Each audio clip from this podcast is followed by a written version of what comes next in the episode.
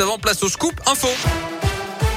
Et l'actu de la Loire et de la Haute-Loire avec vous, Gaëtan Barallon. Gaëtan, bonjour. Bonjour Yannick, bonjour à tous. On débute avec vos conditions de circulation. Et le point noir à la mi-journée, c'est toujours sur l'A47 dans le secteur de Rive de Gier avec des travaux dans les deux sens de circulation. Vous ne circulez que sur une seule voie. Il y a donc des bouchons dans le secteur. Ralentissement également en Haute-Loire sur la RN88, toujours à cause de travaux entre Issingeau et Bessamorel, là aussi dans les deux sens de circulation. À la une à saint à Rouen et au puits, les salariés sont dans la rue aujourd'hui. Un millier de personnes ont manifesté ce matin dans les rues de Saint-Etienne, selon les chiffres de la police, 350 à Rouen, avec des perturbations aujourd'hui dans les écoles, les crèches, les transports, les services publics, mobilisation interprofessionnelle pour dénoncer la hausse du coût de la vie, pour défendre également les emplois et réclamer des hausses de salaire. Pour Laurent Bonneau, représentant régional CGT cheminot, la question du pouvoir d'achat peut être au cœur de la campagne présidentielle qui arrive. Je pense que le pouvoir d'achat, plus que tout autre sujet euh, comme euh, la sécurité, euh, comme l'immigration, c'est le pouvoir d'achat, ça doit être le sujet essentiel de la campagne présidentielle,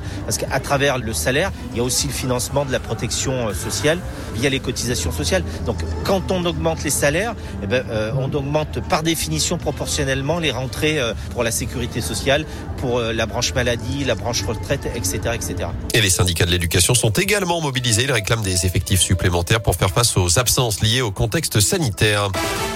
Dans l'actu également, la libération de la parole continue dans l'affaire Louis Rib après la réunion publique organisée à Gramont la semaine dernière. Neuf nouvelles victimes d'agressions sexuelles se sont fait connaître. D'après le progrès, elles ont contacté la cellule d'accueil et d'écoute au sein du diocèse de Saint-Étienne. Notez que les œuvres du prêtre décédé en 1994 ont été retirées à Gramont, d'où il était originaire. Elles seront remplacées selon l'évêque de saint -Étienne. Un chiffre à retenir, 33%. C'est la hausse des violences sexuelles en 2021, d'après les chiffres publiés ce matin par le ministère de l'Intérieur. Augmentation due notamment à la déclaration de faits anciens, plus 14% pour les violences intrafamiliales, 9% pour les autres coups et blessures volontaires. En bref, les obsèques ce matin de Gaspard Huliel à Paris, l'acteur mort la semaine dernière à 37 ans après une collision sur les pistes de ski à la Rosière en Savoie. Une enquête est en cours, elle est menée par les gendarmes d'Albertville. Elle est boudée par la quasi-totalité des candidats de la gauche. C'est aujourd'hui que débute le vote pour la primaire populaire. Ça dure jusqu'à dimanche. Les organisateurs revendiquent plus de 460 000 inscrits. Mais parmi les candidats déclarés, seul Christiane Taubira a accepté à gauche de reconnaître les résultats de ce scrutin en ligne qui se déroule jusqu'à dimanche donc. Et puis c'est à partir d'aujourd'hui que les candidats à l'élection présidentielle peuvent officiellement recevoir les parrainages nécessaires à leur candidature. Il en faut 500 d'ici au 4 mars. 42 000 élus peuvent donner leur signature. Avec 15 points, on a l'air un petit peu moins con qu'avec 12. Les mots de Pascal Duprat après la victoire 1-0 des Verts hier soir à Angers, un match en retard de Ligue 1. C'est la première victoire depuis plus de deux mois en championnat.